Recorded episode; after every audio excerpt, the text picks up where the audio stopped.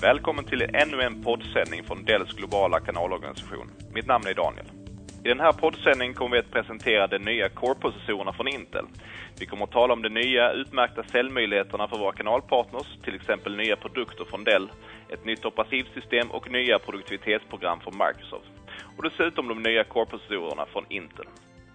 Idag lägger vi alltså fokus på de nya Core-processorerna. Den här poddsändningen spelas ursprungligen in av Eric Townsend, Intels marknadsutvecklingschef. Välkommen! Vi börjar med den mest uppenbara frågan. Ny teknik lanseras ju hela tiden så man kan ju fråga sig varför Intel väljer att lansera sina nya processorer just nu. Här får du lite bakgrundsinformation. Intel fokuserar på processorer av kisel. Det eftersträvar ständigt att göra dem mindre och snabbare. När Intel lanserade arkitekturen Nehalem använde de nya Core-processorerna de nya funktionerna och egenskaperna från Nehamel-arkitekturen. Det ger många nya funktioner och har även god kompatibilitet med Windows 7 och andra affärsprogram. Du kanske undrar om de nya Core-processorerna är ett tillägg i Intels utbud eller om du ersätter något annat. Faktum är att de nya Core-processorerna ersätter Intels tidigare utbud för bärbara och stationära datorer. Varumärkesnamnet är nytt, Core i3, Core i5 och Core i7. Det lanseras alltså istället för Duo-processorerna. På Dells bärbara och stationära datorer kommer det alltså finnas en ny märkning med Core i3, Core i5 eller Core i7.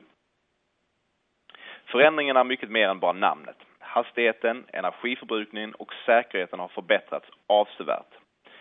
Många undrar hur mycket de nya Core-processorerna från Intel skiljer sig från de tidiga Core Duo-processorerna. Den ökade hastigheten kommer egentligen från Nehalem-arkitekturen. Vid prestandatester visade sig att Core i7 är nästan två eller tre gånger snabbare än Duo. Det har även fyra huvudfunktioner. En av dem kallas Intel Turbo Boost-tekniken. Den här funktionen förbättrar systemets prestanda. Medan du använder ett program känner processorn automatiskt av om den skulle kunna arbeta snabbare. Nästa funktion kallas Hyperthreading-teknik. Tack vare den funktionen går det att skicka information fram och tillbaka mellan de två kärnorna. Tidigare kunde varje kärna endast ha en tråd. Med Intels nya hyperthreading-teknik går det faktiskt att köra två program samtidigt. Det vill säga att två bitar data går igenom varje kärna istället för bara en. Den tredje funktionen är Intel Smart Cache-tekniken. Med hjälp av den funktionen används cache-minnet mer effektivt för både lagring och åtkomst av data. Och sist men inte minst har vi funktionen HD Graphics Accelerator. Med HD Graphic kan du arbeta med fler och andra mediafiler. Det går mycket, mycket fortare. Hur är det då med prestanda hos den nya Core-processorerna? I en verksamhet används många olika program. En mängd information om prestanda finns på webbplatsen Dell Partner Direkt och Intels webbplats. Om vi till exempel tar en titt på ett kontorsprogram som Microsoft Word och den nya Core i5-processorn nästan dubbelt så snabb som Core Duo-föregångaren. Om vi tänker oss att du vill köra Word, PowerPoint och en virussökning samtidigt så är Core i5-processorn dubbelt så snabb som en Core 2 Duo-processor. Ett annat exempel. Du kör Microsoft Excel och har samtidigt en virussökning igång i bakgrunden. I jämförelse med den tidigare Core Duo-processorn är den nya Core i5 tre gånger så snabb. Så för dig som vill köra fler program samtidigt är den mycket snabbare. Vi kan också göra en jämförelse mellan Core Duo och den nya Core i7-processorn när du kör Microsoft Excel. I det här fallet är en Core i7-processor nästan fyra gånger så snabb som en Core Duo-processor. Nu går vi vidare till nästa ämne som är säkerheten. Säkerhet är ofta ett litet luddigt begrepp och kan innebära olika saker för olika personer.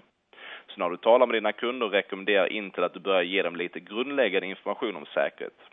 Av de datorer som används av dagens företag rapporteras cirka 2 miljoner bärbara datorer som stulna varje år. 97 procent av dem återfinns aldrig. Genomsnittskostnaden för ett företag att e- ersätta en stulen bärbar dator är cirka 49 000 dollar. Så det är inte bara kostnaden för slutkunden som är höga utan även sannolikheten att en dator blir stulen är hög. Vad gäller de nya bärbara datorerna från Dell med Core-processorer är det två saker du behöver tänka på angående säkerheten. För det första är det bästa alternativet att utnyttja möjligheten att fjärrhantera systemet. Tänk dig att någon form av virus angriper en dator. Om du kan fjärrstyra den kan du snabbt karantänsätta den smittade datorn, uppdatera den och driftsätta den i nätverket igen. Allt sker samtidigt och användaren får bästa möjliga drifttid. För det andra är det viktigt att du arbetar proaktivt för att hålla systemet säkert. Det innebär att virussökningen ständigt uppdateras när virus skapas. Om du har en bärbar dator från Dell med Intel V-Pro kan du utföra uppdateringar under tid då systemet inte används och kan på så sätt alltid vara säker på att datorn i kundens datormiljö har de senaste antiviruslösningarna. Så säkerhetsaspekterna hos Intel Core-processorer gör inte bara systemet mindre sårbara utan ger det även möjlighet att proaktivt hålla systemet säkert. Nu ska vi titta på nästa aspekt av Core-processorerna. Energiförbrukning är mycket viktigt, särskilt om du använder din bärbara dator på resande fot. Under de senaste åren har det funnits en tydlig våg av miljövänliga eller grön IT. Ur energiförbrukningsperspektiv har många av våra partners och slutanvändare missat att de nya, mer kraftfulla processorerna faktiskt kräver mindre energi. Till exempel förbrukade en Pentium D-processor för tre år sedan cirka 24 gånger mer energi än dagens processorer. Med Dells bärbara datorer med Intel vPro kan du dessutom hantera energiförbrukningen proaktivt genom att till exempel stänga av datorn under helgen då det normalt är på och sedan slå på dem igen när det faktiskt behövs användas. Nu ska vi prata om hur du kan inleda dina försäljningssamtal och hur du leder in samtalet på Core-processorer. Intel rekommenderar att du inleder en konversation om smart avkastning på investeringen. Med smart avkastning på investeringen avser vi i huvudsak tre saker. Att bli mer produktiv, spendera pengarna på ett bättre sätt och att bli säkrare. När du talar om säkerhet kan du nämna hur viktigt det är med antivirusprogram som fjärruppdateras och fjärrhanteras. När du talar om att spendera pengarna på bättre sätt kan du nämna avkastningen på investeringen och hur mycket pengar kunderna kan tjäna på att ersätta sina äldre datorer. I det samtalet är det även läge att ta upp Windows 7. Om du har äldre maskinvara och installerar Windows 7 kanske det inte fungerar optimalt. Du kan också tala om datorvirtualisering, det vill säga möjligheten att köra datormiljön effektivare både produktivitetsmässigt och kostnadsmässigt. En av huvudfrågorna som varje företag ställer sig är på vilka sätt tekniken kan göra deras anställda mer produktiva. I den diskussionen kan du ta upp det höga prestandan som Dells nya bärbara datorer med processorna Intel Core i och vPro har och som gör dem både snabbare och säkrare. Många företag övergår allt mer till bärbara datorer och är därför intresserade av att på vilka sätt en mer mobil personal kan öka medarbetarnas produktivitet. Branschanalysföretaget Forrester anger att i genomsnitt får en mobil medarbetare 51 minuters mer arbete utfört varje vecka. Det gör en stor skillnad. Dessutom går det lättare att hantera energikostnaderna. För de flesta av dina kunder var det troligen länge sedan de uppgraderade till ett nytt operativsystem eller lade ut pengar på nya datorer. Så många av dem har troligen glömt bort det mesta de visste sedan tidigare om integrering och hantering. Detta är ytterligare en bra möjlighet för kanalpartners att fungera som kundens experter. Du kan bli den som hanterar deras bärbara och stationära datorer, utför service och tjänster och du kan även erbjuda andra lösningar för att till exempel lagring. Detta är vad kunderna vill ha. Det sista vi vill prata om är hanteringen via ett löpande hanteringstjänstavtal för kunderna. Vill du veta mer om vad Core kan göra för att optimera, styra och till och med minska kostnaderna? Detta är särskilt viktigt för alla parter som har använt Dell vPro-system med öppna stationära och bärbara datorer. Du kan hantera system när de är avstängda och inte används. De nya Core-processorerna har en ny fjärrstyrningsfunktion som kallas KVM.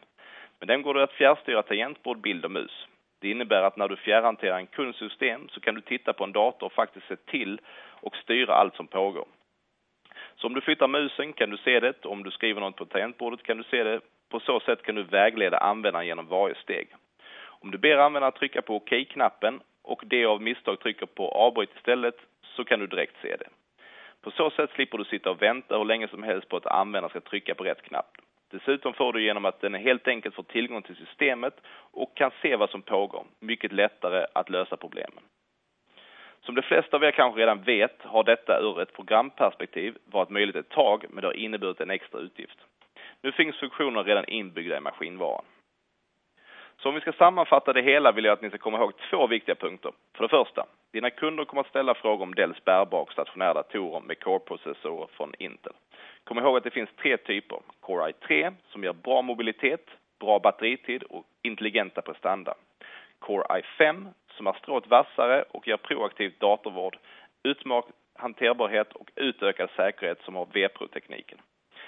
Allra bäst är Core i7 med vPro. Den ger den bästa prestandan totalt sett. För det andra, inse vidden av den möjlighet du har just nu. Dina kunder kanske pratar om Windows 7. De kanske letar efter rätt sätt att göra delar av sin datorutrustning mer mobil och de kanske vill köpa in fler bärbara datorer. Då är det verkligen ett lysande tillfälle att kontakta dina kunder och diskutera med dem hur du kan hjälpa dem att minska sina driftkostnader. Troligen kommer de fråga dig varifrån de ska få pengarna för ny maskinvara. Då kan du berätta för dem hur mycket pengar de kan spara i energikostnader, hur du kan minska sina kostnader för hantering och datorsäkerhet och hur du faktiskt kan öka medarbetarnas produktivitet. Dina tjänster är självklart en del av dessa möjligheter. Tack för att du lyssnade och tack till Intel som sponsrade denna poddsändning. Glöm inte att den här informationen och andra poddsändningar finns på Partner Direkt webbplatsen på del.se partner. Än en gång, tack för att du lyssnade.